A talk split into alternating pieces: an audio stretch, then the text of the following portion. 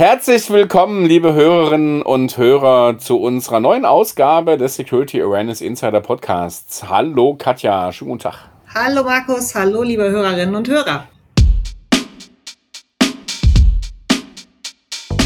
Der Security Awareness Insider Podcast mit Katja Dollermann, Security Awareness Specialist bei Switch und Markus Bayer, Security Awareness Officer bei Swisscom.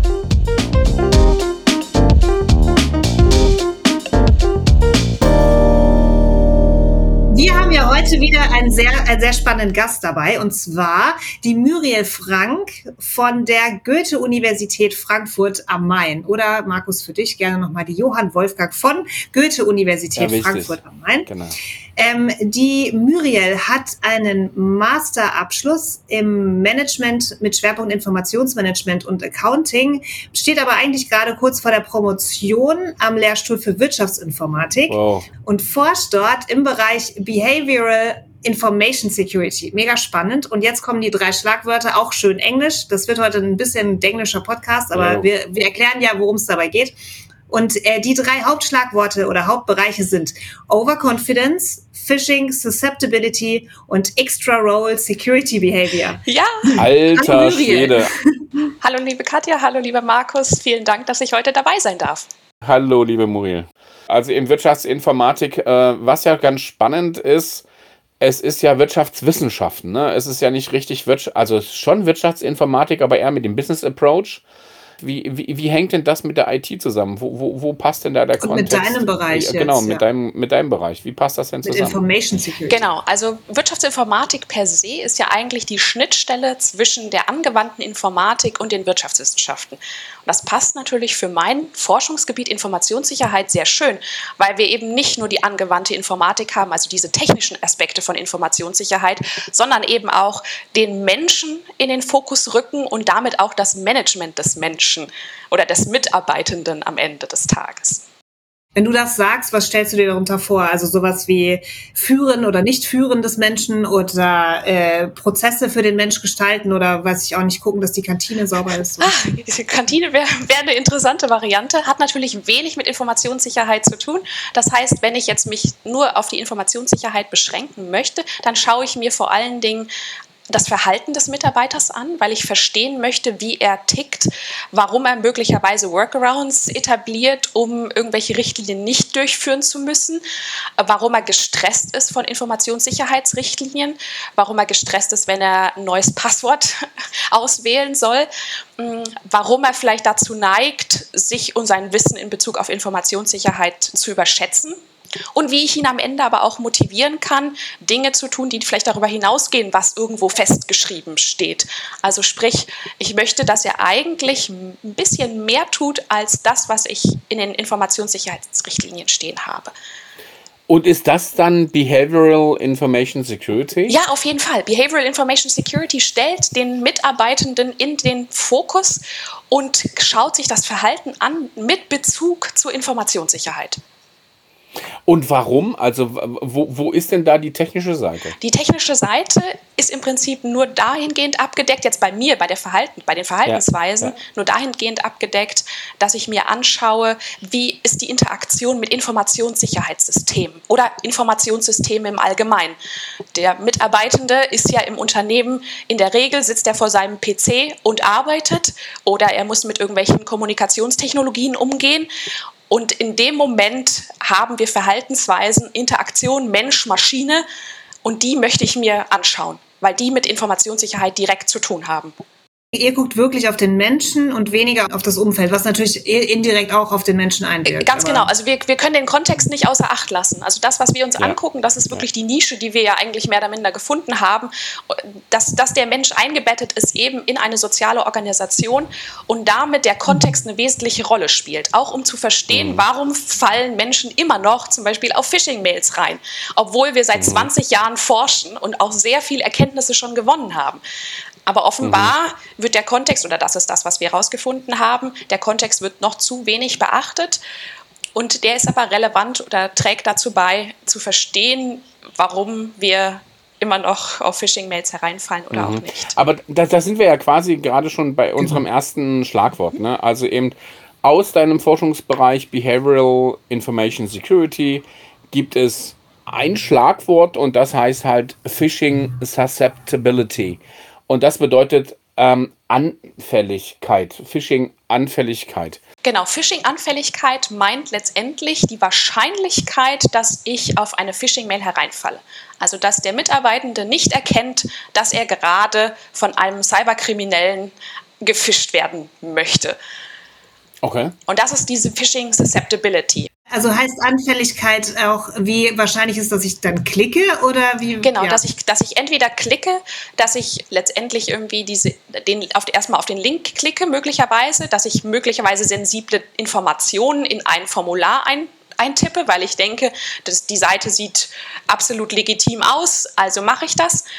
Und genau das guckt man sich dann letztendlich an, bei, wenn man solche Phishing-Simulationen durchführt. Und das haben wir also, also was genau guckt ihr euch an? Wann, in welchen Situationen der Mensch da draufklickt oder was für Menschen da draufklicken? Genau, wir oder? gucken uns letztendlich das, das Individuum an und schauen, in mhm. welchen Kontext ist er eingebettet und hat der Kontext einen Einfluss darauf, ob ich klicke oder nicht klicke. Ach, das ist ja ah. krass. Also das heißt, ihr könntet auch sagen, wenn ich in einem bestimmten, in einer bestimmten Berufskultur bin oder in einer also ne, ob ich jetzt im HR arbeite, ein HRler würde wahrscheinlich auf eine fürs HR gemachte Mail eher reinfallen, weil der Kontext stimmt, als auf eine Mail, um Viagra zu bestellen oder so. Ganz, ganz sicher. Das wurde schon, das wurde tatsächlich auch schon erforscht. Das, was wir uns angeguckt haben, wir waren ah. in einem Unternehmen unterwegs, ja. Mm, im, im Pharmaziebereich und haben letztendlich da eine relativ generische Phishing-Mail genommen, weil wir davon ausgegangen sind, wir wollen eine möglichst breite Masse letztendlich ansprechen. Mhm. Also nicht jetzt spezifisch nur Leute aus dem Finance-Bereich fischen, nicht nur Leute aus dem HR-Bereich fischen, sondern eigentlich die gesamte Organisation und dann schauen, mhm. hat aber möglicherweise eben die Einbettung in ein bestimmtes Department einen Einfluss darauf, ob ich klicke oder nicht klicke. Oder hat zum Beispiel meine Gehaltsklasse, hat das einen Einfluss darauf, ob ich eher klicke oder nicht klicke? Hat mein Alter einen Einfluss? Hat das Geschlecht einen Einfluss? All das haben wir uns angeguckt, weil das sind letztendlich Kontextinformationen, die eine Rolle spielen können. Und wer klickt jetzt am meisten? Hm, so pauschal kann man es nicht sagen. oh Mann, oh. das ist aber das, was alle erwarten. Ja, das, das, ich genau, möchte doch so die dieses, ideale Phishing-Mail schicken. Genau, genau. Ja, um Gottes Willen, wir wollen ja hier keine Tipps geben, wie man besonders erfolgreich Leute fischt. Nein, wir wollen, sondern wir wollen verstehen, okay, wer ist am Ende gefährdet und wen müssen wir vielleicht ja. noch häufiger schulen oder anders schulen. Also das, was zum Beispiel eine Erkenntnis ist, dass Mitarbeitende, die nur Teilzeit arbeiten, gefährdeter sind, zum Beispiel als Vollzeit Kräfte. Dass Mitarbeitende Ach, in großen Teams eher dazu neigen, auf Phishing-Mails zu klicken, als wenn sie in kleineren Teams arbeiten. Spannend. Die Theorie dahinter, ja, es ist super spannend. Also die Theorie ja. dahinter ist letztendlich, dass man sagt, die Kommunikation leidet in größeren Teams. Ja. Das heißt, wer in großen Teams eingebettet ist, wird weniger häufig mit seinen Kollegen kommunizieren, im Zweifel dann auch fragen, ah, ist das jetzt eine Phishing-Mail oder ist das keine Phishing-Mail? Aber in kleinen Teams ist der Zusammenhalt und auch die Verantwortlichkeit vielleicht für den, für den Kollegen größer.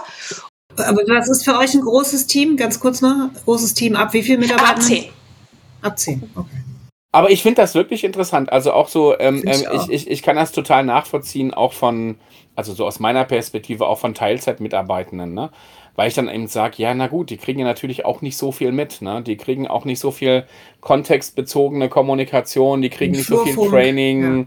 die kriegen nicht so viel Fokus im Intranet. Die haben gar nicht die Zeit dazu, sondern sind sehr, sehr eher fokussiert, noch mehr fokussiert auf ihre Arbeit, wie halt jemand mit einer 80-100% Stelle. Ne? Das äh, ist spannend. Ne? Ganz genau. Und äh, okay, äh, Frauen, Frauen mehr, mehr, mehr gefährdet als Männer? Ja, leider. Okay. Weil die natürlich auch eher Teilzeit arbeiten. Ganz genau. Und es ist leider immer noch so, dass Frauen einfach weniger Computerwissen haben und sich Ach, auch in der, in der Hinsicht einfach weniger zutrauen. Und das führt dann dazu, dass ich mich im Zweifel eben auch unsicher verhalte, weil ich es mir sowieso von vornherein schon nicht zutraue. Wahnsinn. Gibt es noch irgendwas, was man, was wir, also kleine Teams? Kleine Teams. Das, was wir noch herausgefunden haben, ist letztendlich, dass die Helpdesk Reliance, also inwieweit ich mich auf offizielle Hilfskanäle stützen kann, mhm. dass das einen positiven Einfluss hat. Sprich, dass wenn ich den mhm. nutze, dann habe ich eine geringere Wahrscheinlichkeit, auf eine Phishing-Mail zu klicken. Und die Erklärung dafür ist, dass letztendlich die IT-Mitarbeiter dafür sorgen können, uns das Wissen beizubringen und wir dann in die Lage versetzt werden, dass wir tatsächlich erkennen, ist das eine legitime Mail oder ist das keine legitime Mail. Und das ist eigentlich eine sehr mhm. schöne Erkenntnis, weil es gab auch schon gab auch schon Forschungsstudien, die genau das Gegenteil gesagt haben, die gesagt haben, naja, ein Helpdesk brauchen wir eigentlich überhaupt nicht, weil der bringt, der, der versetzt Mitarbeiter nicht in die Position, eine Phishing-Mail zu erkennen oder das Wissen gescheit anzuwenden. Also wir reden von dem direkten Kontakt zum, zum Helpdesk, hm? mhm. äh, über welchen Kanal auch immer. Wie ist denn, wie verhält sich das denn mit ähm, einem immer so hochgepriesenen Phishing-Button im Outlook ähm, oder so? Ist das das Gleiche? Kann man das ähnlich sehen? Super spannend, super spannendes Thema, hm, weil wir haben uns das tatsächlich angeschaut in dem Unternehmen. Inwieweit ist den Mitarbeitern überhaupt bewusst, dass sie da mit in Kontakt treten können mit dem Helpdesk. Und es ist erstaunlich, wie wenig Menschen wissen, dass es diesen Phishing-Button gibt. Der ist mhm. integriert, aber es wissen nur ungefähr ein Drittel mhm. der Mitarbeitenden. Ach, und das ist wirklich mhm. das ist eine Katastrophe. Das ist eine Katastrophe, mhm. weil wir mhm. eigentlich das ja wollen. Und das ist eigentlich auch das nächste mhm. Thema, das wir bearbeitet haben, nämlich dieses Role Security Behavior. Es steht nirgendwo mhm. festgeschrieben, dass du diesen Phishing-Button klicken musst. Aber mhm. du machst es im Zweifel, um deine Kollegen zum Beispiel zu schützen. Oder eben dem mhm. Helpdesk zu sagen, Moment, ich bin nicht ganz sicher, aber möglicherweise mhm. ist hier eine nicht legitime Mail unterwegs. Und mhm. guck doch mal, prüft das und warnt die Kollegen im Zweifel. Cool, also sind wir jetzt beim, beim nächsten Schlagwort. Extra Role Security Behavior. Ganz gell? Genau. Ähm, erzähl noch mal ganz kurz, was du darunter verstehst. Genau. Wir müssen vielleicht zuerst klären, was ist denn eigentlich In-Role-Behavior, weil letztendlich können wir in der, mhm. in der Arbeitswelt unterscheiden zwischen In-Role-Behavior und Extra-Role-Behavior. In-Role-Behavior meint alle Verhaltensweisen, die festgeschrieben sind, zum Beispiel im Arbeitsvertrag oder wenn wir es auf den Informationssicherheitskontext beziehen, was festgeschrieben steht in den Informationssicherheitsrichtlinien. Daran mhm. muss sich der Mitarbeiter halten und wenn er es nicht tut, muss er möglicherweise mit Strafen rechnen. Mhm. Im Gegenzug dazu ist dann Extra Role Behavior Verhaltensweisen, die spontan sind, die nicht durchgesetzt werden können vom Arbeitgeber, die auch nirgendwo festgeschrieben sind, mhm. die aber in der Regel vorteilhaft für das Unternehmen sind. Um es das ein bisschen zu verdeutlichen, mhm. was mhm. meint eigentlich Extra Role Behavior, gerade jetzt auch im Informationssicherheitskontext, zum Beispiel, dass ich häufiger mein Passwort ändere, als mir vorgeschrieben wird dass ich mhm. zum Beispiel einen Bildschirmschoner benutze oder so eine, so eine Folie auf meinem, mhm. äh, auf meinen mhm. Bildschirm klebe, damit nicht jeder die sensiblen Informationen mhm. sieht. Einfach weil ich die mhm. Daten schützen möchte oder das Unternehmen, die Unternehmensdaten schützen möchte. Das wären Verhaltensweisen, die sind nirgendwo in der Regel festgeschrieben. Wenn sie festgeschrieben sind, dann wäre es wieder In-Role-Behavior. Sofern sie nicht festgeschrieben sind, ist es Extra-Role-Behavior. Extra-Role Behavior ist tatsächlich, das wäre ein optimaler Zustand, wenn wir das hinbekommen, mhm. dass Mitarbeitende sich freiwillig besser oder mehr engagieren im Unternehmen. Weil mhm. wir davon ausgehen müssen, In-Role-Behavior, also sich einfach nur compliant zu den Sicherheitsrichtlinien zu verhalten, das reicht nicht, weil wir können nicht jedes Szenario abdecken, nicht jedes Angriffsszenario mhm. können wir abdecken. Das heißt, wir brauchen eigentlich das, wir brauchen den Zustand, dass Mitarbeiter sich mehr engagieren. Das wäre das Optimum, mhm. wenn wir das hinbekommen. Das ist nicht selbstverständlich, weil nicht jeder sieht in der Informationssicherheit seine Aufgabe. Oder er hat noch überhaupt nicht verstanden, dass er überhaupt eine Rolle in der Informationssicherheit spielt. Das heißt, wir müssen erstmal ein Bewusstsein überhaupt dafür schaffen, dass jeder Mitarbeitende Einfluss darauf hat, ob mein Unternehmen sicher ist oder nicht sicher ist. Aber das ist ja genau der Punkt, wo ja eigentlich auch Awareness bei uns ansetzt. Wo ich hin will, ist, dass viel, viel mehr so Extra-Role basiert funktioniert dass die Leute Dinge tun, weil sie es einfach für wichtig erachten und nicht, weil sie es müssen, oder? Ganz genau, ganz genau. Da wollen wir sie mhm. eigentlich hinbekommen. Wir wollen sie motivieren. Wir wollen auch verstehen, wer ist überhaupt bereit, sich über die Maßen im, im Unternehmen zu engagieren. Das mhm. wollen wir herausfinden. Mhm. Und da haben wir uns auch dann wiederum den Kontext angeguckt und geschaut, was hat denn eigentlich einen Einfluss darauf, ob ich mich engagiere oder nicht engagiere. Und was? Was hat den Einfluss? Wir haben festgestellt, Training Commitment hat einen wesentlichen Einfluss darauf, ob ich mich engagiere. Weil offensichtlich, wer schon beim Training engagierter ist, hat auch verstanden, dass er eine Rolle spielt in der Informationssicherheit und wird dann auch möglicherweise seinen ja. Kollegen zum Beispiel irgendwie von seinen eigenen Erfahrungen berichten, wird Hilfestellung leisten, wenn Not am Mann ist, etc. Wird sich aber vielleicht auch in seiner persönlichen Freizeit mal einen Podcast anhören und das Wissen dann ins Unternehmen zurücktragen. Und das genau, das wollen wir erreichen. Ich finde, eine sehr interessante und spannende Erkenntnis war, dass Führungskräfte teilweise nicht besonders gewillt sind, Role Security Behavior an den Tag zu legen. Und das war für mhm. uns eine überraschende Erkenntnis. Wir haben, wir haben dann versucht, irgendwie zu verstehen, warum ist das möglicherweise so? Warum sehen wir das bei Führungskräften nicht? Die Entschuldigung, die wir gefunden haben, ist, dass sie einfach so viele andere Aufgaben haben, mhm. dass sie letztendlich keine Zeit dafür mhm. haben, da noch als, als wunderbares Vorbild zu fungieren und das an, an die Mitarbeiter weiterzugeben. Nichtsdestotrotz muss man das natürlich eigentlich für die Zukunft ändern, weil die Erkenntnis ist ja auch bereits schon da, dass Führungskräfte als Vorbilder fungieren. Wenn die also External Security Behavior an den Tag legen, dann werden die Mitarbeitende oder die Untergebenen werden folgen. Und genau das brauchen wir. Mich würde da noch mal kurz interessieren, weil das ist ja genau immer diese Krux, oder dass man von den Mitarbeitenden irgendwie und auch von den Führungskräften, deren, also in deren Hauptverantwortungsbereich nicht Security fällt, ähm, dass von denen erwartet wird, dass sie eben mhm. dieses Extra-Verhalten mhm. noch dazu machen und so weiter. Obwohl sie ja eigentlich andere Prioritäten mhm. haben als Sicherheit. Ganz viele andere auch an anderen Sachen gemessen werden und Sicherheit da gar nicht reinfällt, weil es ja eben Extra-Roll ist und nicht In-Roll.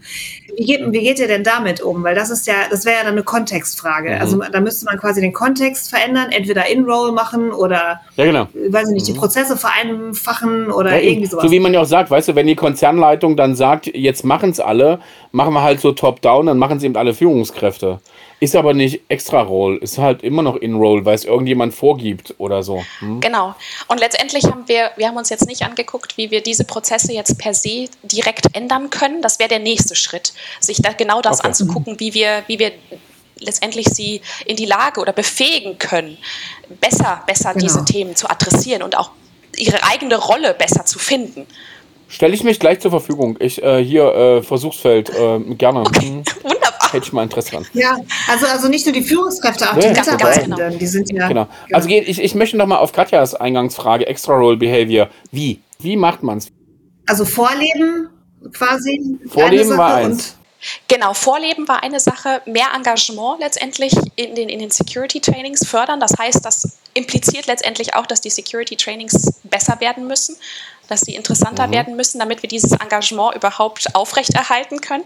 Und wir brauchen eine, eine Kultur der Reziprozität, also dass wir das Gefühl entwickeln, wenn ich dir helfe, dann hilfst du mir auch und umgekehrt weil wir herausgefunden haben, wenn wir zum Beispiel uns auch wieder an den Helpdesk wenden und die uns helfen, dann werden wir in Zukunft irgendwann diesen Gefallen erwidern.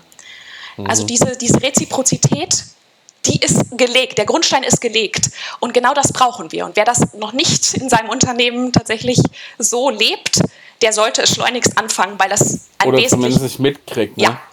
Aber das haben wir doch, Markus, das haben wir doch ganz häufig ja. auch gehabt, dass die, ja. wenn die, wenn die Informationssicherheitsmanager, die CISOs oder eben der äh, Helptext, warum immer, wenn die zugänglich ja. sind, sympathisch sind und sich zeigen und man die Leute kennt und so weiter, dann geht es ja logisch irgendwie. Dann gehe ich natürlich eher zu, wenn ich weiß, da sitzt der Reto, dann gehe ich zum Reto. Mhm. Und wenn ich überhaupt gar nicht weiß, wo die überhaupt sitzen und wie die Telefonnummer ist und wer dahinter genau. sitzt oder vielleicht doch eine Maschine ist, dann wende ich mich da natürlich nicht gerne hin. Nee, Aber mit dem, den ich schon mal einen Kaffee getrunken habe, das äh, ist natürlich einfacher. Nee, äh, das heißt, eigentlich müsste ähm, in jeder Awareness-Kampagne ein Thema sein, Helpdesk und äh, CISO bekannt machen oder irgendwie ansatzweise. Ja, total. Also äh, ja, wie auch immer. Also zumindestens zum, ich meine, ich meine, das ist gerade das, was ich gerade bei uns bei der Swisscom mache. Es gibt bei uns jeden Monat ein Espresso mit.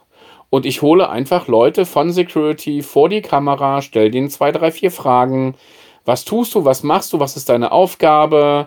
Was gibst du mit? Ne? So, ähm, und das ist genau das. Also ich will auch nicht, ich sag mal, ja, natürlich hatte ich unseren CSO, den Philipp, und auch meinen Chef, den Panos, aber ähm, es geht mir vor allen Dingen auch um die Leute, die halt eben nicht so sichtbar sind und nicht so die Bühne haben. Und, und, und ich erlebe das bei mir selbst. Ne? Ich meine, ich habe viel Bühne bei Swisscom für das Thema Security und ich habe jetzt immer mehr, habe ich jetzt Anfragen aller, ich habe im Intranet nach Security gesucht und dann wurdest du ausgespuckt. Zack. Und, ja. und soll ich jetzt sagen, nö, geh mal jetzt an unser Ticketsystem und stell mal da ein Ticket äh, oder soll ich dann sagen, nee, komm, stell mal deine Frage, ne? Und das finde ich ist schon ein wichtiger. Nee, was wichtiger du sagen musst, ne? hey, wir haben doch so einen Phishing-Button. Ja, genau. Genau, genau. genau. Übrigens. Klick doch, klick doch einfach den Phishing-Button oder stell doch mal deine Frage in diesem Jira-Ticket. Nein, aber das ist genau so, wo ich dann sage, nee, natürlich nehme ich es erstmal an und gebe dann den Hinweis, ja komm, ähm, dann kipp's in den richtigen Kanal rein, damit es vernünftig zugeordnet werden kann. Das ist schon wichtig. Aber ich finde immer noch so, Sichtbarkeit ist das A und O, ne? Ja, und Zugänglichkeit. Ja. Also sichtbar ist das eine, ja, aber dass die Leute auch äh, das ja, genau. Gefühl haben, sie können auf dich zugehen. Und das scheint, dem, du bist äh, der bunte Hund, den die, dem die Leute vertrauen, kannst du sagen. Wuff, die, genau. Auf den die Leute zugehen. Ähm, aber das ist natürlich nicht in jedem, weil natürlich auch manchmal gar nicht machbar, weil wenn da zwei äh, Leute im Helpdesk sitzen und für 500 Mitarbeitende verantwortlich sind, wie sollen die das handeln? Total. Also. Da muss man sich halt was ausdenken. Haben wir noch was bei Extra Role Behavior, wie es gut funktioniert? Also das hatten wir jetzt. Es ist ein bisschen ganz spannend, also spannende Trainings, ne? finde ich auch mal gut. So, ähm, genau, spannende Trainings. Ähm, die Vorbild. richtigen Rollen, Vorbildfunktionen, genau. man muss wissen, wohin und, und so. Die haben wir Kultur noch der Reziprozität. Ach genau, und die Kultur der Reziprozität. Genau. Ja, eben, genau. Eine Hand wäscht die andere, würde ich jetzt sagen. Ne? Exakt. Ne? Genau. Exakt. Mhm. Finde ich gut. Deswegen verschenke ich auch mal ganz viele Kartenspiele bei uns und so. Hm. Das ist cool, super. Wenn die nämlich was kriegen, dann sagen die, oh, du hast mir was geschenkt. Super. ähm, Sticker halt noch. Genau. Aber eben, eben, ich will ja zu einem ganz wichtigen Thema, weil wir sind ja schon ganz weit fortgeschritten und so, weil das ist ja eigentlich der Weg, wie ich ja auch die Muriel kennengelernt habe, ähm, unterschätzen gelernt habe, weil wir hatten nämlich einen Anknüpfungspunkt mit einer Studentin, die zum Thema Selbstüberschätzung geforscht hat. Leider nicht zu Ende. Aber ähm, so sind wir aneinander gekommen und ähm, eben Overconfidence. Das war so das Thema, wo ich am Anfang dachte, Huiuiui. Ähm, ich kann mich nämlich noch erinnern an irgendeine Aussage oder ein Zitat, ein Zitat ist es nicht, aber eine Aussage so aller, ja, man muss den Mitarbeitern auch mal zeigen, dass sie halt nichts wissen. Oder dass sie halt falsch liegen. Ja. Wo ich dann dachte, mm, weiß ich nicht, so. Ähm, und daher Overconfidence. Äh, sag mal, was ist denn Overconfidence aus, dein, aus deinem Munde, Maria? Genau, Overconfidence beschäftigt sich mit der Fehleinschätzung subjektiver Wahrscheinlichkeiten. So, das hört sich sehr, sehr kompliziert an, ist aber eigentlich gar nicht so kompliziert. Heißt eigentlich nur, dass sich der Mitarbeitende oder das Individuum zu sicher ist mhm. bezüglich seines eigenen Wissens oder seiner Fähigkeiten.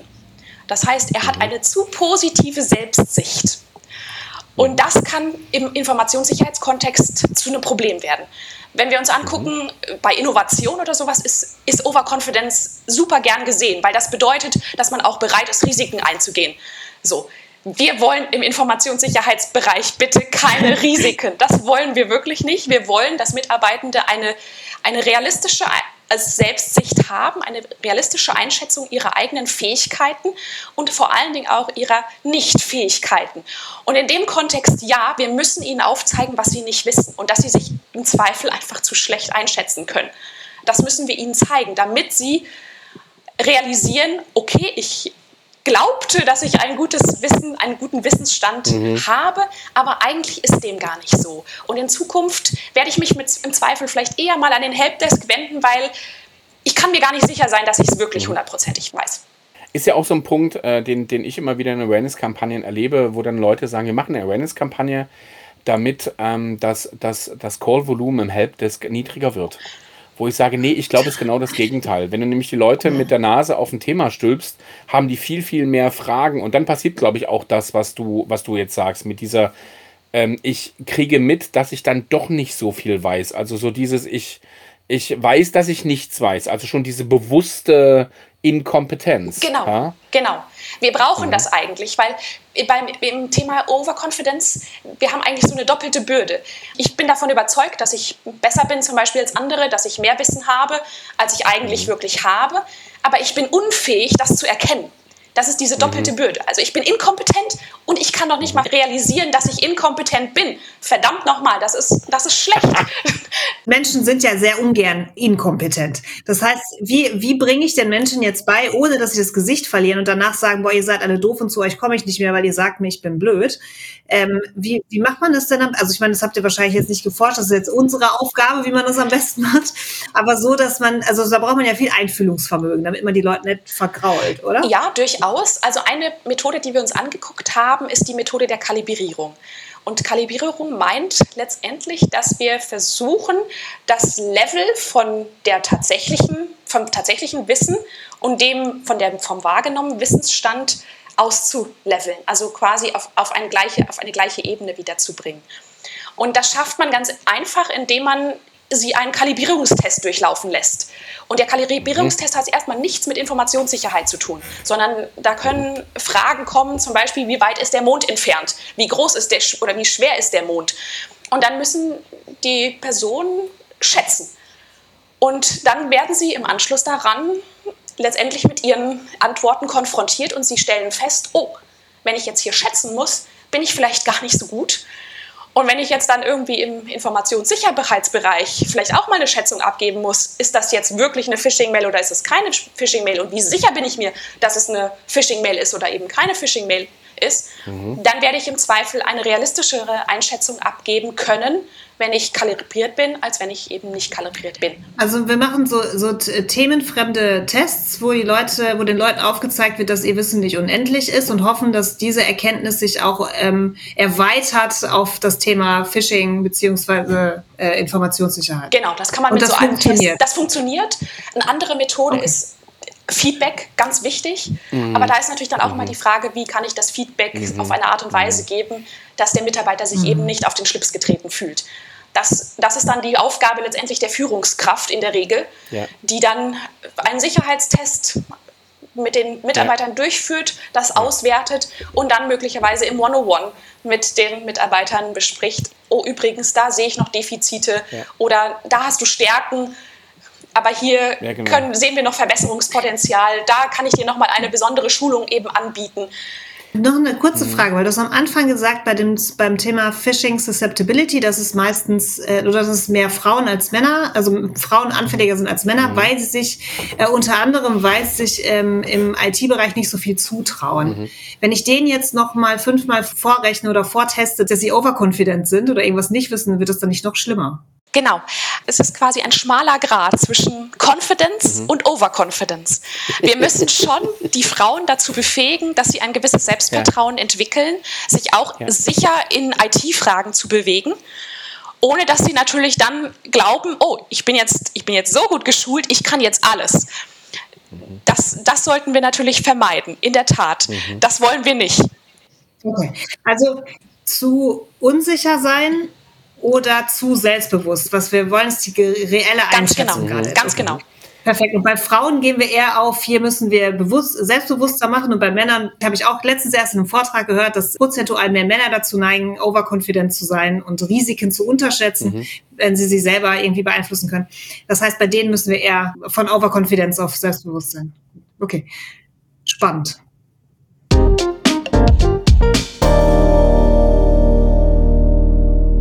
Overconfidence, Extra Role, Secure Behavior und auch Phishing, Susceptibility. Krasse Themen, ey, mein Gott. Muriel, wir haben immer noch mal zum Schluss noch so dein Tipp, deine, dein, dein ultimative Tipp für unsere Zuhörerinnen und Zuhörer.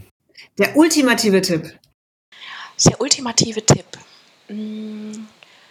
Wahrscheinlich würde ich sagen, dafür begeistern, dass jeder einen Beitrag leisten kann zur Informationssicherheit, darauf aufmerksam machen, dass jeder einen Beitrag leisten kann und irgendwo die Mitarbeitenden auch in die Verantwortung nehmen und sagen, du bist hier eben nicht alleine unterwegs und lass uns das gemeinsam schaffen, weil gemeinsam können wir sicher unterwegs sein oder zumindest sicherer.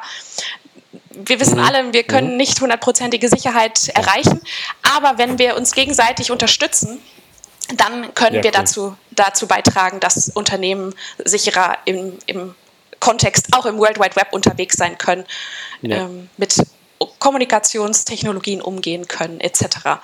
Und es ist eben eine gemeinsame Anstrengung und da, dafür eigentlich werben, dass man, dass man sich da gegenseitig unterstützt und an die Hand nimmt.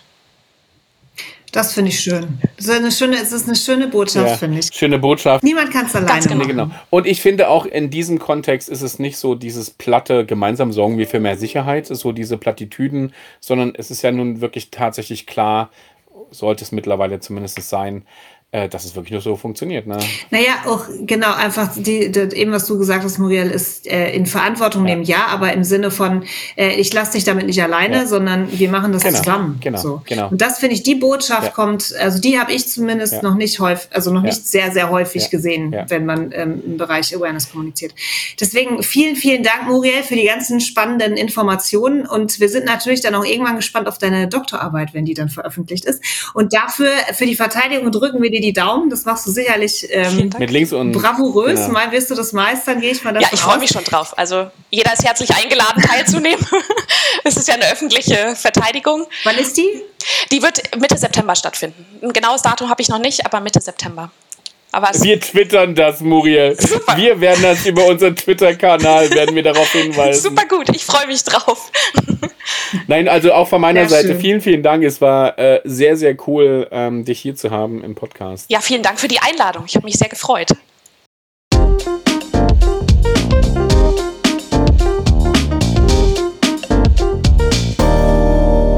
Katja, ich gehe jetzt eine Woche in die Ferien. Ne? Also nach. Ausstrahlung des Podcasts bin ich jetzt noch mal eine Woche weg. Danach bin ich wieder da. Und ich muss aber Kein Corona äh, nochmal, noch mal, nee, ich hoffe auch nicht. Aber äh, tatsächlich, ähm, es, es war großartig. Also mit, mit Muriel äh, zusammen, äh, wie, wie ich schon im Podcast gesagt habe, aber eben so, wir, wir haben immer wieder irgendwelche Ja. wissenschaftlichen äh, Disziplinen bei uns und äh, es Die gibt mit einfach Sachen um die Ecke kommen, wo oder? man sich denkt, "Wä? wieso hat das vorher keiner gesagt? oder?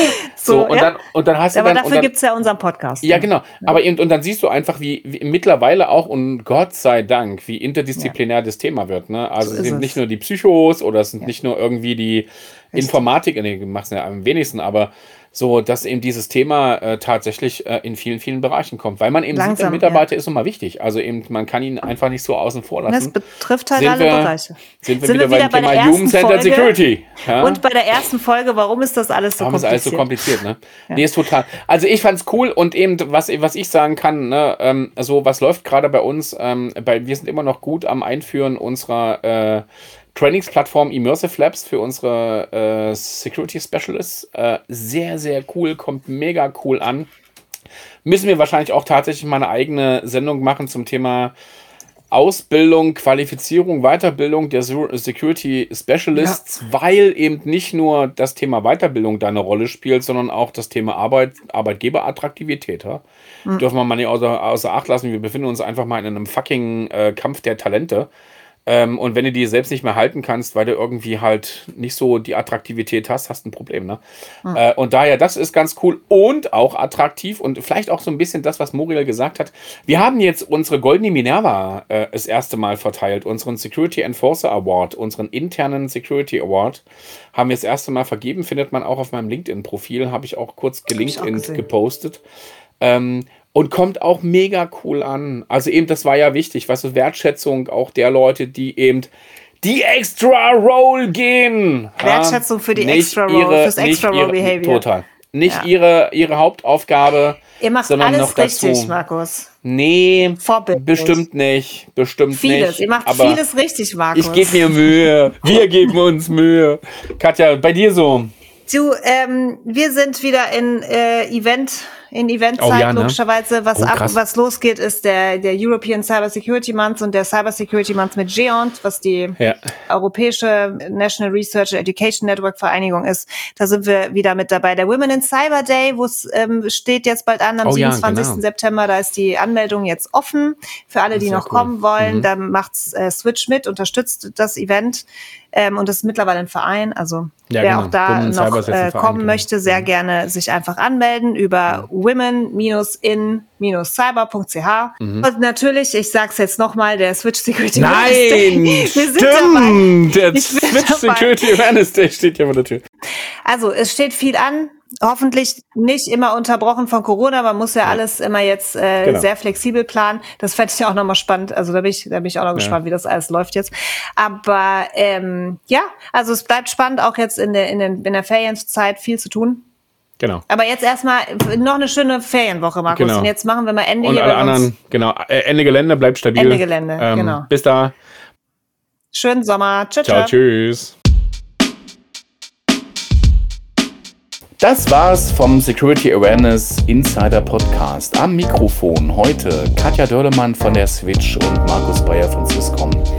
Ton Mike Bixel. Den Jingle haben wir von Jakob Dont. Produktion bei Olli Schacher.